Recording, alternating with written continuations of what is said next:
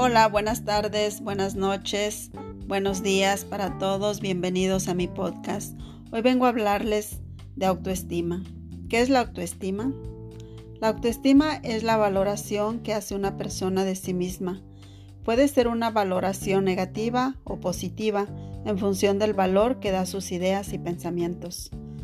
Si analizamos la mayoría de los problemas psicológicos que nos causan inseguridades, estrés e incluso depresión, comprobaremos que tienen su base en una falta de autoestima.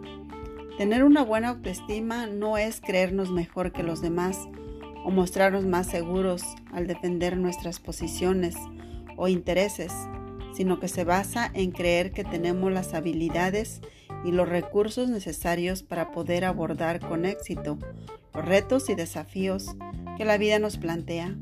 Tenemos que aprender a ser asertivos, y poder desarrollar todo nuestro potencial. Dios te dio dones y talentos para desarrollarlos. Lo único que tienes que hacer es creer en ti. Todo está en tu mente. Para poder hacerlo tienes que trabajar en tu autoestima. Empieza por preguntarte, ¿cómo te sientes? ¿Te sientes triste? ¿Con depresión? ¿Inseguro? Si tú tienes estos síntomas y ya los reconociste, empieza por cambiar tus hábitos. Poco a poco empezarás a ver el cambio en ti. Cree en ti y alcanza tus metas. Si te ha gustado este podcast y crees que te ayuda a tu vida, sígueme.